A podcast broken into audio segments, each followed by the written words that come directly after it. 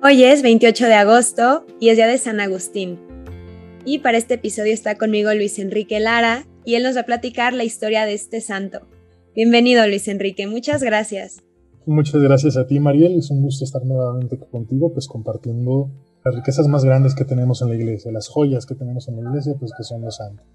Y bueno, hoy para hablar de uno de los más grandes santos que tenemos en la iglesia, San Agustín. De Hipona. Eh, hay que ubicar un, poquito, estamos hablando de un padre de la iglesia.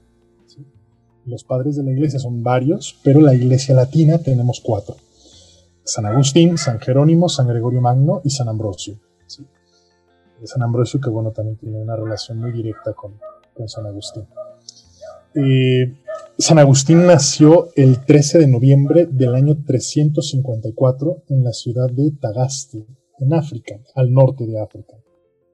Un poquito para entender el, contexto, hay que recordar que, bueno, aunque San Agustín era africano, no tenía totalmente una cultura africana. O sea, el norte de África estaba dominado por romanos. Entonces, realmente San Agustín, desde que nació, mamó toda la cultura eh, romanas, desde el uso del latín y demás costumbres eh, propias del tiempo, él está en este contexto. San Agustín es hijo de un pagano, de Patricio, y es hijo de Mónica, eventualmente pues Santa Mónica. Van a ser tres hijos, Agustín, Navigio y una hermana de la que no conocemos el nombre. Y bueno, San Agustín, hay que, hay que aclarar eh, un detalle.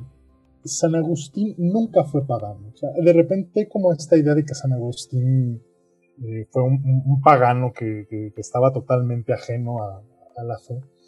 Y bueno, realmente no es así. O sea, que haya tenido una, vida un poco disoluta y una serie de búsquedas y demás que ya vamos a hablar más adelante, no quiere decir que haya sido un pagano. O sea, San Agustín desde el principio fue cristiano. Esto tenemos que tenerlo muy en cuenta. ¿Por qué? Porque hay que recordar que en este momento de la historia no tenemos la vida sacramental que tenemos hoy. No había la vida sacramental que tenemos hoy. San Agustín recibió la iniciación cristiana.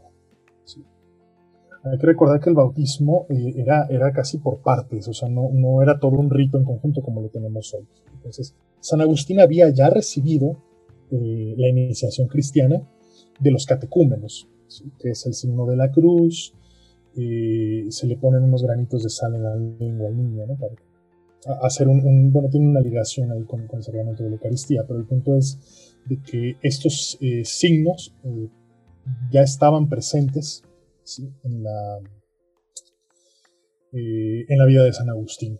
su madre Santa Mónica era cristiana, entonces a, San Agustín ya se le da esta, esta iniciación. Era cristiano, pero no era fiel. No, no, no era fiel cristiano todavía no era, no, recibió todo lo que, todo lo que le faltaba, ¿no? recibió el autismo como tal. Así que bueno, e, esto es, es importante para no dividir eh, su vida entre que era un pagano y, un, después fue un cristiano que se convirtió, sino que San Agustín tuvo desde el principio esta semilla. Hay que recordar también que San Agustín más adelante va a ser el gran apóstol del bautismo de los niños, en un momento en el que él tiene que defender toda la sacramentalidad, ¿no? La iglesia, más adelante también tocaremos eso. No está claro todavía esta cuestión en tiempos de San Agustín de cómo se da el perdón de los pecados, todavía no, no hay la confesión como la tenemos hoy, en el sacramento de la penitencia. Entonces el bautismo casi siempre se dejaba para eh, ya cuando estaban casi moribundos, ¿no? las personas que decían, bueno, ya ahora sí con el bautismo se me perdonan todos los pecados y vámonos derechito al cielo. ¿no? Era un poco más o menos como funcionaban las cosas en la época. Entonces, bueno, San Agustín ya tenía esta semillita en su interior. Más adelante, alrededor de los 15 años, es cuando San Agustín, ya rebeldón, ya con un poco más de, inquietudes, se distancia de la fe de la mamá. Es decir, sí, mamá, pues tú quédate con tu rollo, a mí déjame en paz. Entonces, bueno, hay un libro aquí base eh, en el que vamos a encontrar todos, estos, todos estos avatares eh, espirituales que va a tener San Agustín es el libro de las confesiones. San Agustín escribió muchísimas obras, muchísimas, es eh, el único padre de la iglesia del que tenemos tanto. y bueno, obviamente el bestseller de San Agustín, ya en vida de él, va a ser las confesiones. No se trata de, un libro especie de chismógrafo, que si lo leemos nos vamos a enterar de, todos los detalles de su vida pecaminosa, sino que en las confesiones tampoco tenemos que entender como, como la confesión sacramental, ¿no? es que él confiesa sus pecados. Él confiesa, en su libro, él confiesa que es Dios el único que merece toda la alabanza, toda la gloria y ante el cual rinde él toda su vida. Las confesiones es un cántico de alabanza a Dios por su gracia, por su amor que se dejó verter en la vida de San Agustín de una manera pues absoluta. Entonces, bueno, eh, en este libro vamos a encontrar todos estos detalles de cómo él va reconociendo sus errores. Y empieza desde que era niño, ¿no? le narraron las confesiones, pues sus fallos, eh, todo, el tema de la soberbia, ¿no? que desde niño fue, muy impetuoso. Eh, el, típico que siempre quiere tener la razón. Una serie de actitudes en las que él se, ubicará más adelante como alguien distanciado de Dios. Entonces, alrededor de los 15 años, como, como lo va narrando en el, en el libro de las confesiones, San Agustín se aleja totalmente de la fe católica. Eh, tampoco es que haya sido un supercatólico practicante, recordemos que no estaba bautizado, sin embargo la mamá pues le metía, ¿no? Como, la cumbia, entonces eh, al menos esto tenía. Y esto va a ser la siguiente sobre la cual más adelante eh, pues San Agustín va, va, a lograr encajar toda su experiencia espiritual. En este periodo entonces San Agustín conoce a una mujer con la que va a tener una relación estable de 14 años y con la cual va a concebir un hijo, que se le va a poner el nombre de Adeodato. Es una relación sí estable, pero no es un matrimonio, es una relación totalmente ilegítima, Adeodato es hijo ilegítimo. aquí se dan una serie de cosas medio tremendas, ¿no? Porque cuando Santa Mónica se entera de esta relación, Santa Mónica lo corre de la casa. Entonces, este, bueno, San Agustín empieza como con este, este, estos conflictos, ¿no? De, que, bueno, él tiene una vida tanto disoluta y la mamá pues lo confronta, ¿no? Porque la mamá pues es una mujer férrea que tiene que lidiar con un marido pagano, eh, si bien no, no, un marido tan desobligado, ¿no? de, de su familia, pero sí alguien que se burla de ella por su fe, que no le da tanta entrada, ¿no? Y bueno, Mónica pues realmente es una mujer comprometidísima con la fe activa en la relación con la iglesia local, ¿no? con, los, obispos, con los sacerdotes que, predican y demás.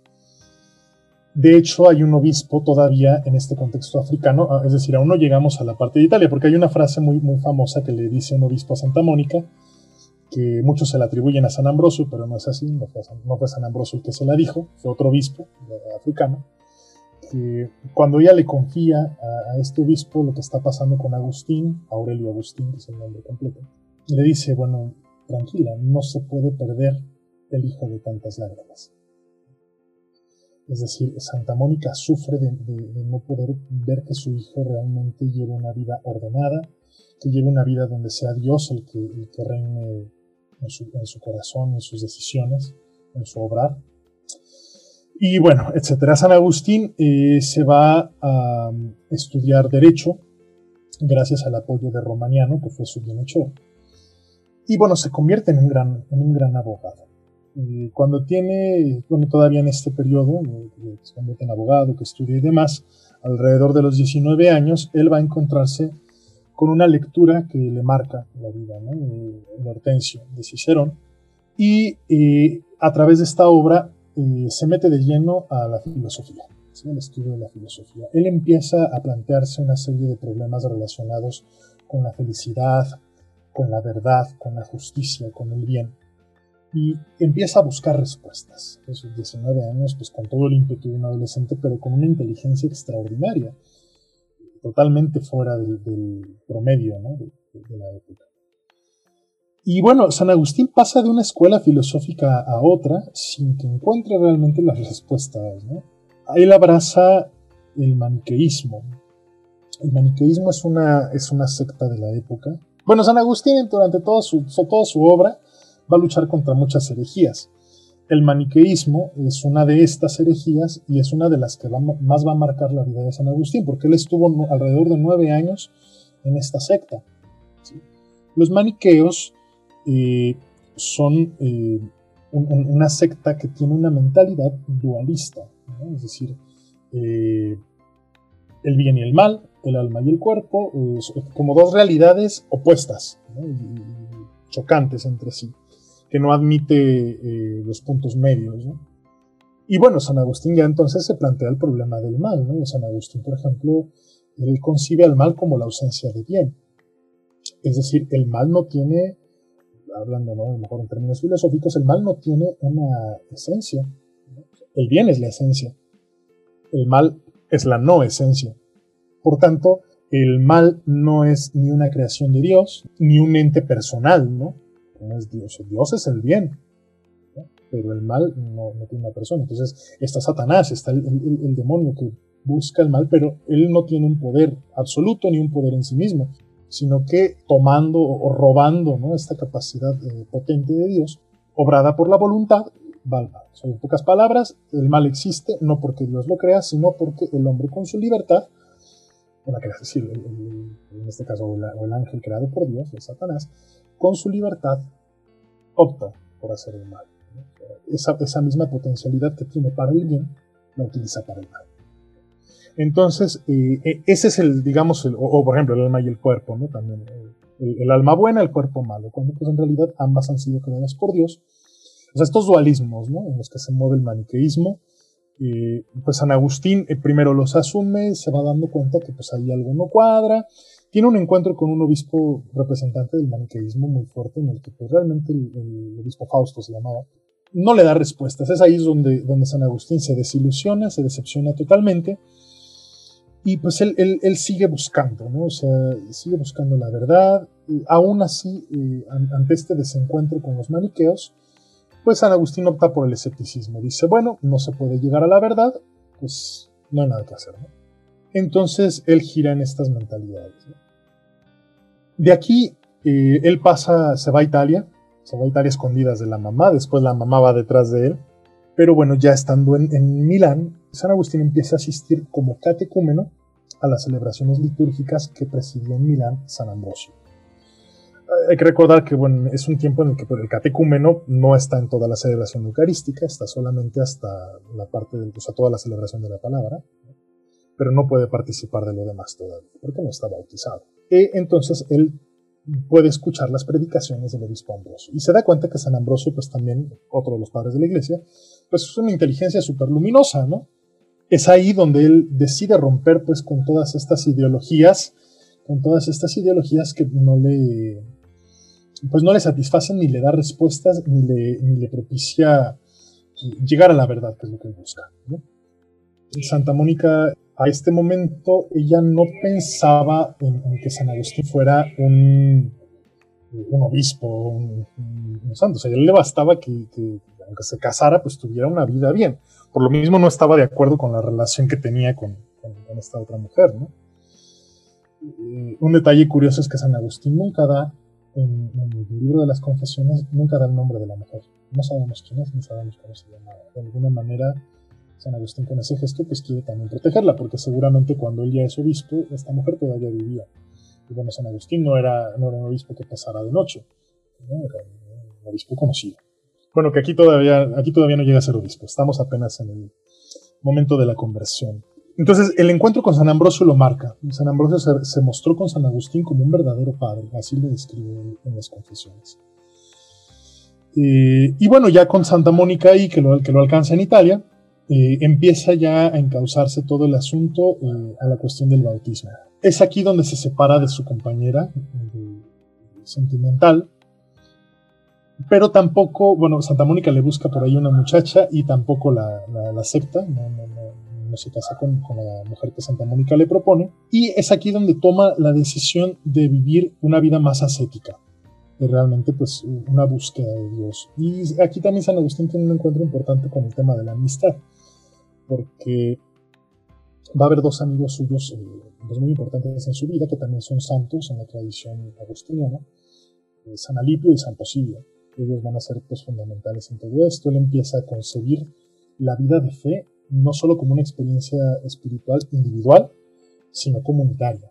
Y esto también va a ser base para la regla que después va a escribir, porque recuerda que San Agustín también escribió una regla de vida para eh, monjes que quisieran abrazar ese estilo, ese estilo de vida. Ya en vida de San Agustín pues, se forman las primeras comunidades con su regla y, toda, y bueno, en el transcurso de la historia son muchas las comunidades que van a asumir la regla de San Agustín como principio de vida. Más adelante vendrá pues la regla de San Benito y demás, con sus eh, matices, pero que de alguna manera San Agustín pone el fundamento para estas cuestiones de la vida comunitaria. Y pues bueno, San Agustín tiene una experiencia mística que va a ser trascendental para, para su conversión. Hacia el año 386 deja pues toda esta cuestión del derecho, deja su cátedra, que también era, era, docente, muchos que van a aprender con San Agustín, tendrá muchos alumnos, y se retira con Santa Mónica y con, con San Alipio, con Santo Silvio, algunos compañeros, a, a Casiciaco. Es, es un, lugar cerca de Milán, una especie de huerto, eh, para dedicarse por completo al estudio y a la meditación. Es aquí donde él va a escribir otras obras muy importantes. Todavía no, no, no, este, no se bautiza, pero ya hay este germen. Y es aquí donde, donde él escribe su tratado de la vida feliz, su tratado sobre la música, su tratado sobre el orden y los soliloquios, que son una joya. Y en este lugar casiciaco él tiene una experiencia mística muy fuerte en la que San Agustín mientras está en meditación con las escrituras. Bueno, San Agustín, eh, este es su segundo encuentro con las escrituras, porque realmente en otro momento ya, ya le habían presentado la Sagrada Escritura, pero aparte de que era muy soberbio, no logró como comprender esta parte pues de los eh, géneros literarios, o sea, toda esta cuestión en torno a la Sagrada Escritura, que no es un libro más, sino que es un conjunto de libros, con una serie de, de, invenciones que cada autor tuvo al escribir y demás. O sea, él no tenía la, ni la luz interior suficiente, ni el deseo de comprender cuando tuvo un primer contacto con la Sagrada Escritura. Ahora es diferente, porque ahora ya con todo lo que le ha dado San Ambrosio, tiene una mayor disposición interior para poder recibir el mensaje de la palabra de Dios. Y ya no se acerca a la Sagrada Escritura con esa soberbia, con ese, hinchazón, ¿no? Se acerca pues como alguien que busca respuestas, que busca la verdad, sin saber todavía, o a lo mejor tener una idea muy vaga de que esa verdad pues tiene un nombre concreto y tiene un rostro concreto, que es el de Cristo. Entonces él tiene una, una, especie de locución interior en este lugar, en Casiciaco, que, que, le dice, toma y lee, toma y lee, toma y lee. Es decir, toma los rollos de la escritura y lee. Y él se, se encuentra con un pasaje de una carta de San Pablo, no recuerdo exactamente la cita, pero el punto es de que la, la, los versos que él lee dicen, no comilonas, no borracheras, no concupiscencias, sino revístanse del Espíritu de nuestro Señor Jesucristo. Entonces, es el texto paulino que San Agustín va a tomar como base pues, para todo, ¿no? De su conversión, su cambio radical de vida, ¿no? Entonces, a partir de aquí, pues San Agustín va a pedir ya formalmente el bautismo. Entonces, estamos en Milán y la vigilia pascual, la noche del 23 al 24 de abril del año 387, San Agustín recibe de manos de San Ambrosio el bautismo. Ya bautizado, va a regresar a África con su madre, pero antes de, embarcarse a África, en el puerto de Ostia, que está cerca de Roma, pues allí es donde Santa Mónica muere. Pues bueno, Santa Mónica va a ser fundamental en la vida de San Agustín. Ella también tuvo una experiencia pues, mística en la que tiene una visión en la que San Agustín está parado sobre la misma tabla que ella y ahí, pues, no, sé, no recuerdo, es un ángel, alguien que le aparece y le dice, no te preocupes, así como lo ves eh, ahorita parado aquí delante de ti, va a estar eh, San Agustín parado en la misma norma de vida. Una especie de un sueño que tiene Santa Mónica, ¿no? que se le da a comprender que toda, todas sus oraciones, todas sus lágrimas, todos los sufrimientos y todo el empuje que como madre tuvo para poder orientar la vida de su hijo, al final va a tener un gran mérito. Y va a poderlo ver no solo convertido al Señor, sino también convertido en un siervo de Dios, es decir, eh, alguien entregado a la vida de Dios. Entonces, bueno, ya cuando van a, embarcarse a, Roma, digo, a, perdón, a África, en el puerto de Ostia, cerca de Roma, es donde Santa Mónica muere. Bueno, son unas escenas bellísimas que San Agustín narra en las confesiones, en uno de los libros. Es muy bello cómo San Agustín habla, habla de su madre. Y bueno, lo hace en una perspectiva pues, muy, muy católica. O sea, realmente San Agustín cree y sabe que su madre es una santa. pues lo que él escribe es bellísimo. ¿no? voy a hablar, dice San Agustín, no voy a hablar de, los dones de mi madre, sino de los dones de Dios en ella. y pues empieza a narrar, ¿no? Como, esta mujer con, con, su temple, con su parresía, ¿no? Para plantársele tanto al esposo como al hijo y decirle, ¿saben qué? O no, la fe en Dios, aunque una mujer obedientísima, ¿no? A, a los obispos, totalmente eclesial, ¿no? Santa Mónica.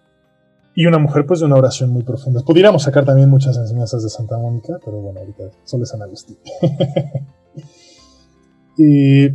bueno, muere Santa Mónica, su cuerpo permanece ya ahí, ya no, ya no, ya no trasladan el cuerpo a, África. Que bueno, gracias a Dios, porque si no, no lo tendríamos hoy. Su cuerpo está en, esta iglesia de los agustinos en Roma.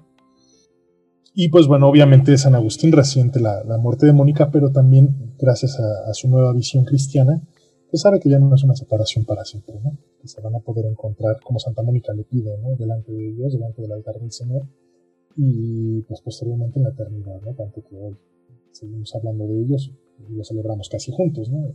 Un día uno y el día siguiente al otro.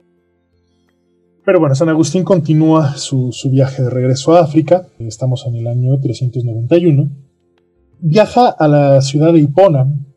Bueno, esto, también es importante de aclarar, ¿no? Es San Agustín de Hipona, porque Agustín era obispo ahí.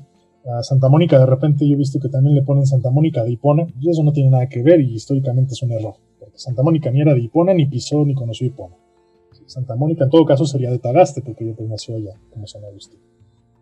Entonces, bueno, en Hipona, San Agustín busca abrir un monasterio, una comunidad, que viva con la regla que él ha escrito. Bueno, aquí también hay que aclarar otro detalle. San Agustín no es que sea el fundador de los agustinos. O sea, San Agustín funda comunidades con una regla que él escribió. Hay varias comunidades que se dan en vida de San Agustín, perdón, en diversos periodos de su vida. Eh, sin embargo, algunas prosperan, otras no. Lo que trasciende es la regla. Y con el paso de los años, de los siglos, muchas comunidades que asumirán la regla de San Agustín, al final, gracias a un papa, que es realmente el fundador de los agustinos, dices, ¿saben qué? Pues todas las comunidades que tienen la regla de San Agustín se van a juntar y van a hacer la orden de ermitaños de San Agustín. Después, siglos más tarde, vendrán los agustinos recoletos, que es la reforma. Y bueno, una serie de, familias que van a asumir la regla de San Agustín, por ejemplo, los dominicos o los siervos de María. Pero bueno, San Agustín, eh, él escribe la regla, funda algunas comunidades que no van a prosperar después, pero él siempre va a tener este tinte incluso pues, en, la vivencia de su sacerdocio y después como obispo, eh, de no vivir solo, de vivir en comunidad. para San Agustín va a ser importantísimo el tema de la comunidad. Y una comunidad que no solo son personas eh, juntas, reunidas, viviendo en el mismo lugar, sino personas en profunda comunión, como lo dice en, su, en el último capítulo de su regla, comunión de alma y corazón orientados hacia Dios. Ese es el fundamento de la concepción comunitaria que tiene San Agustín. Entonces viaja a Hipona para instituir ahí su monasterio. Y bueno, en este momento pues no tenemos los seminarios que tenemos hoy, no tenemos la estructura formativa para los sacerdotes que tenemos hoy, de manera que por aclamación popular viene elegido para ser sacerdote, a causa pues de las necesidades de Valerio, que es el obispo de Hipona en ese momento. Por su sabiduría, su conocimiento de la escritura y demás, la gente dice, ¿saben qué? Pues el candidato idóneo para ser el presbítero del obispo Valerio es Agustín. Más tarde, hacia el año 395, la misma comunidad de fieles lo elige para ser obispo. Se muere Valerio, el obispo donde tiene que suceder, y pues, ¿quién mejor que, Agustín? Hay que entender en este contexto que, bueno, en este contexto histórico, el obispo no solamente es la cabeza de la iglesia, eh, de la comunidad eclesial en determinado territorio, también es un, un, jurista, también es el que se encarga de resolver los asuntos legales en la ciudad. Es una carga tremenda la que tiene el obispo. ¿no?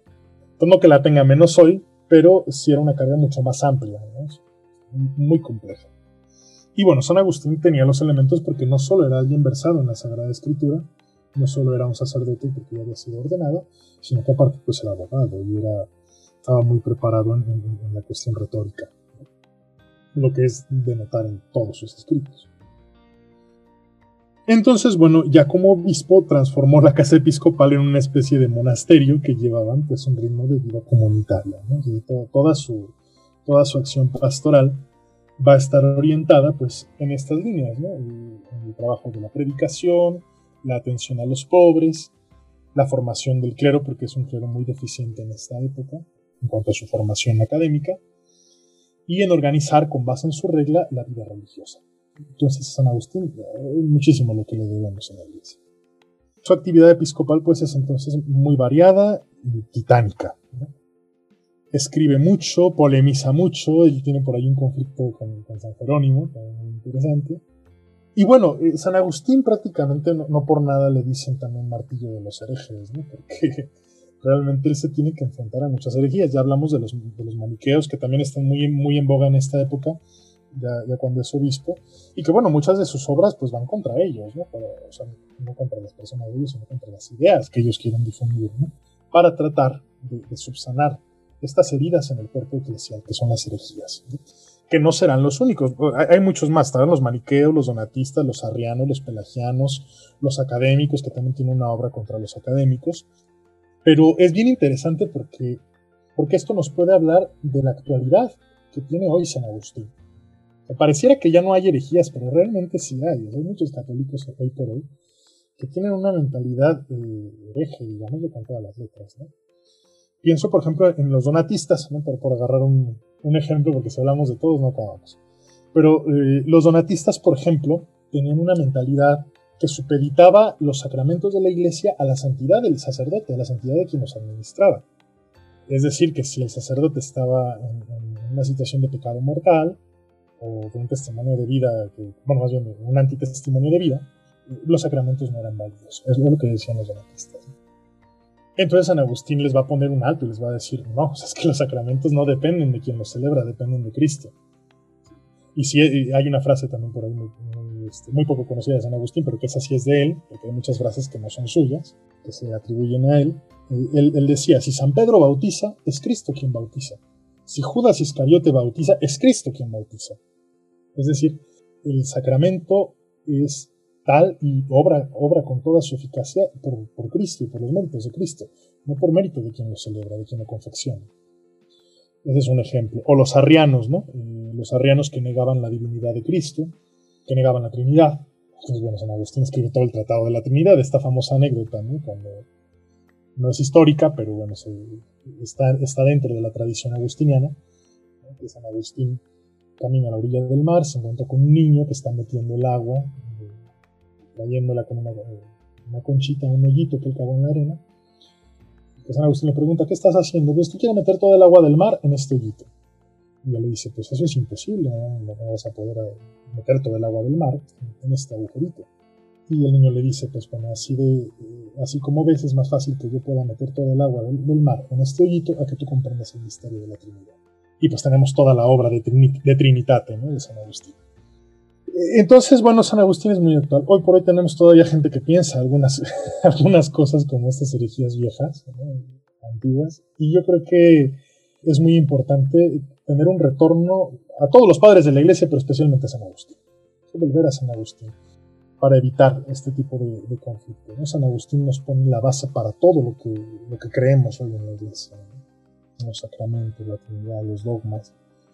Una serie pues de cosas que, le tenemos que agradecer a San Agustín por, primero por su disponibilidad a la obra de Dios y segundo por poner toda la luminosidad y la fuerza de su inteligencia al servicio de la iglesia, tanto que hoy podemos seguir hablando y podemos seguir nutriendo nuestra fe con toda la obra de San Agustín, no solo su obra escrita con su misma vida, su mismo testimonio de vida, que realmente pues es una joya, ¿no?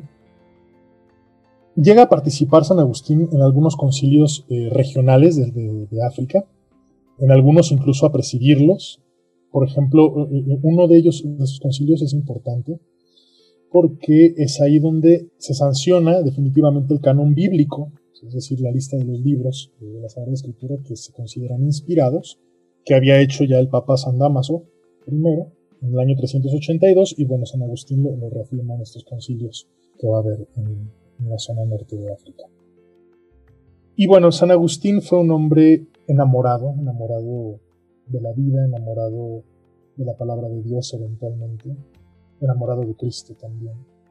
Realmente fue, fue un hombre totalmente apasionado en su búsqueda por la verdad. Me hace pensar en una frase que decía otra gran convertida de, de nuestra iglesia, Santa Teresa Benedicta de la Cruz, mejor conocida como Edith Stein en el mundo de la filosofía, ella decía, quien busca la verdad, en una carta muy bonita cuando, cuando su maestro Husserl fallece, en una carta dice, quien busca la verdad busca a Dios, sea consciente de ello o no. Y esto también es muy palpable en la vida de San Agustín.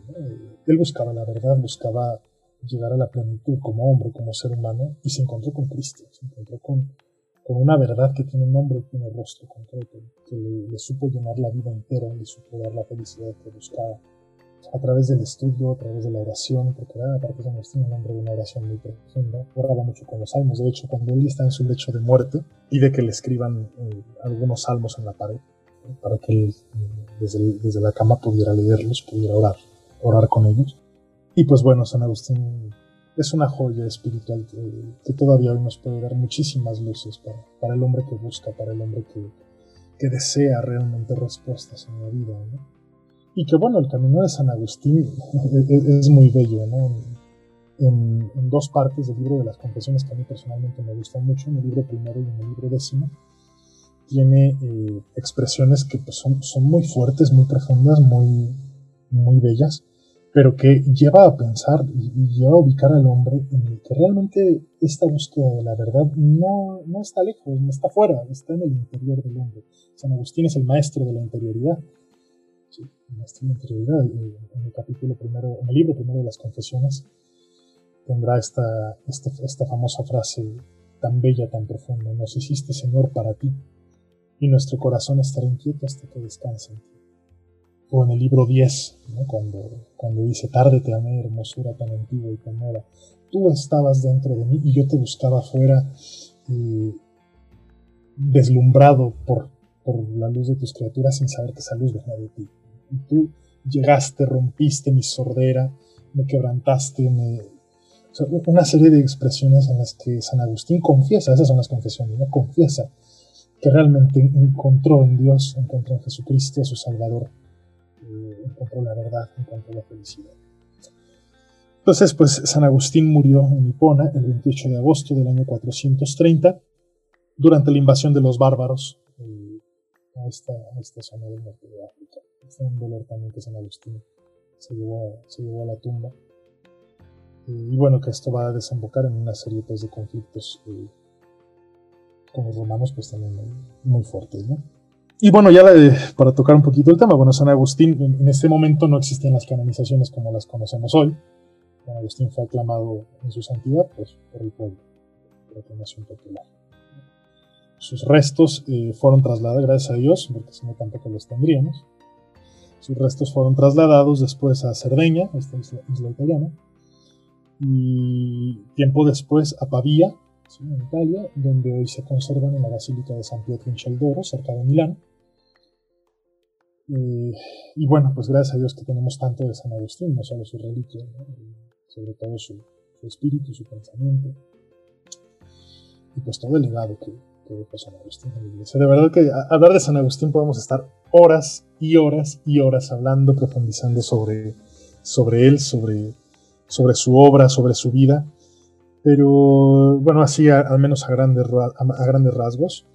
San Agustín es un santo al que deberíamos de volver, al que deberíamos de profundizar, del que deberíamos de hablar casi de rodillas. Porque de verdad, la grandeza de San Agustín es que es, un hombre que vivió plenamente su humanidad y que se dejó transformar por la gracia. San Agustín es el doctor de la gracia. Gracias a, a él vamos a poder comprender en la iglesia lo que es la gracia y, y toda esta lucha ¿no? contra el pecado, que San Agustín también lo va a vivir en carne propia. Entonces, eh, pues hablar de San Agustín es realmente hablar del hombre, hablar del pastor, del gran pastor de almas que fue, hablar del enamorado de Dios, de un hombre que que si bien vivió en el libertinaje y en el pecado y en toda una serie de desenfrenos, eh, sin embargo no perdió de vista que, que, él realmente lo que quería era ser feliz. Y hoy por, hoy por hoy, que la gente también busca ser feliz, porque eso está inscrito en el hombre, ¿no? Eh, el hombre busca la felicidad, pero no la busca donde debería. La busca como San Agustín, la busca fuera. Busca la felicidad en, un montón de cosas que al final son felicidades pasajeras. Hasta que el hombre vuelva al interior de sí mismo, a conocerse a sí mismo, va a poder conocer a Dios y entonces va a poder ser feliz. Porque pues bien lo expresó, ¿no? Con esa, frase de las confesiones. Fuimos creados por fuimos creados para Él. Y todas nuestras búsquedas al final tienen que desembocar en Él. Toda, toda, toda búsqueda de, de, quien, de, quien, anda detrás de la verdad, detrás de, de, satisfacer pues, sus deseos más profundos de amor, de pasión, de, verdad, de justicia, de bien, de bondad, de, todas estas cosas bellas. Y pues si no están en Dios, nunca las va a encontrar, nunca va a ser feliz. San Agustín es actualísimo, de San Agustín podemos sacar tantas cosas, pero yo creo que básicamente quedarnos con esto. San Agustín nos, San Agustín nos urge a la interioridad, nos urge a, volver, a echarnos en, un clavado dentro de nosotros mismos y encontrar ahí la presencia de Dios. Que Dios no está lejos de nosotros, sino que está más íntimo a nosotros que nosotros mismos, en ese santuario interior que bueno, ya, ya cuando hay una conciencia sacramental, el bautismo, pues podemos, eh, ahora sí que como describe San Pablo a los Efesios, ¿no? podremos conocer la anchura, la largura, la profundidad del amor de Cristo, que es la verdad, que es el camino, que es la vida. Y bueno, pues San Agustín se hubieran convertido. No, no, es, no es una conversión como si alguien, y les invito, por supuesto, a leer las confesiones de San Agustín, no es una conversión de un día para otro, no es una conversión de ya hoy soy pecador y el día de mañana no vuelvo a caer y ya soy inmaculado y santo. No, la conversión es un proceso de cada día. Un proceso en el que mientras más tropiece, mientras más bajo caiga, más puedo servirme de, mi propio pecado para saltar como un trampolín hacia Dios. Pues sabemos cómo funciona el trampolín, ¿no? Mientras más bajo, mientras más abajo, más arriba rebota en el trampolín. Y es lo mismo que hizo San Agustín. Usar el pecado como trampolín, no como charco donde nos quedamos atascados y no podemos salir. Entonces San Agustín nos deja tantas cosas. Santa Mónica, por supuesto. Creo que toda la historia de San Agustín es una historia bella de amistad, de apertura al otro. Porque San Agustín no sería lo que es si no hubiera tenido una Santa Mónica, un San Ambrosio, un San Alipio y un San Posillo que estuvieran alrededor de él, acompañándolo en sus procesos, respetando sus procesos, pero también como que dándole unos empujoncitos, ¿no? Para que pudiera darse cuenta, ¿no? Que, que le llegara el insight, ¿no? De la presencia de Dios en su vida y que cuando alguien está dispuesto a llegar con toda honestidad intelectual a la verdad, pues se topa con Dios y ya no hay atrás es otra frase, ¿no? También muy, muy clichada en nuestra iglesia, pero que es muy cierta. Quien ha conocido a Dios no puede calcular. Gracias, Luis Enrique. Gracias por esta historia de San Agustín, que creo que es un santo muy conocido por todos, pero a veces conocemos solo su historia de conversión, que es algo muy grande en él. Pero todo esto que San Agustín nos deja, que es la búsqueda y la sed de la verdad, que, bueno, yo en lo personal me quedo con que Dios está dentro de nosotros y cerca de nosotros. No tenemos que buscarlo fuera, sino dentro de nosotros, ¿no? Entonces, creo que hoy en su día puede, creo que puede ser una invitación para conocerlo más, porque seguramente tendrá muchas enseñanzas que nos puede dar este, pues este gran padre y doctor de la iglesia, que es como muchos santos, un tesoro que tenemos. Y bueno, pues eh, nuevamente gracias y quisiera pedirte si pudieras hacer una oración pues a San Agustín para que interceda por nosotros hoy y pues que podamos llegar a este encuentro con Dios después de una búsqueda que pues bueno, durará toda nuestra vida, pero, pero al final pues tendremos nuestro encuentro con, con Dios como lo tuvo Él. Sin duda. Pues mira, más que rezarle a San Agustín, me gustaría que rezáramos con San Agustín y que lo hagamos con un, fragmento de, de su libro de las confesiones. En el nombre del Padre, del Hijo y del Espíritu Santo. Amén. Grande eres, Señor inmensamente digno de alabanza. Grande es tu poder y tu inteligencia no tiene límites. Y ahora aquí hay un hombre que te quiere alabar, un hombre que es una partecita de tu creación y que, como todos, lleva siempre consigo por todas partes su mortalidad y el testimonio de su pecado, el testimonio de que tú siempre te resistes a la soberbia humana.